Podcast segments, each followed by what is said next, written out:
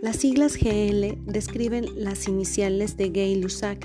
Representa el nombre de un químico y físico francés, Louis-Joseph Gay-Lussac, que vivió durante la segunda mitad del siglo XVIII y parte del, del XIX.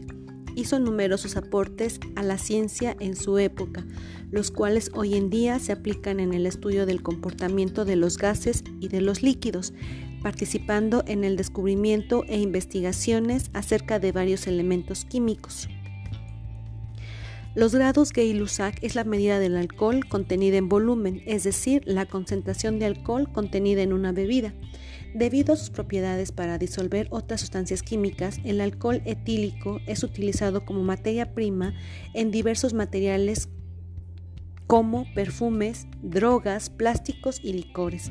Los grados de Ilusac sirven para indicar el contenido de alcohol en una sustancia expresando el volumen. Por ejemplo, en un vino tinto que por lo general marca de 11 a 16% de alcohol, el porcentaje indica cuánto del vino es alcohol. Al multiplicarlo por el contenido de la botella se obtiene la cantidad de mililitros de alcohol etílico contenidos en total. Por ejemplo, una botella de 750 mililitros con 14 grados Gay-Lussac contiene 750 por 14 sobre 100 es equivalente a 105 mililitros de alcohol etílico en la botella. La fórmula matemática es volumen total por grados Gay-Lussac sobre 100.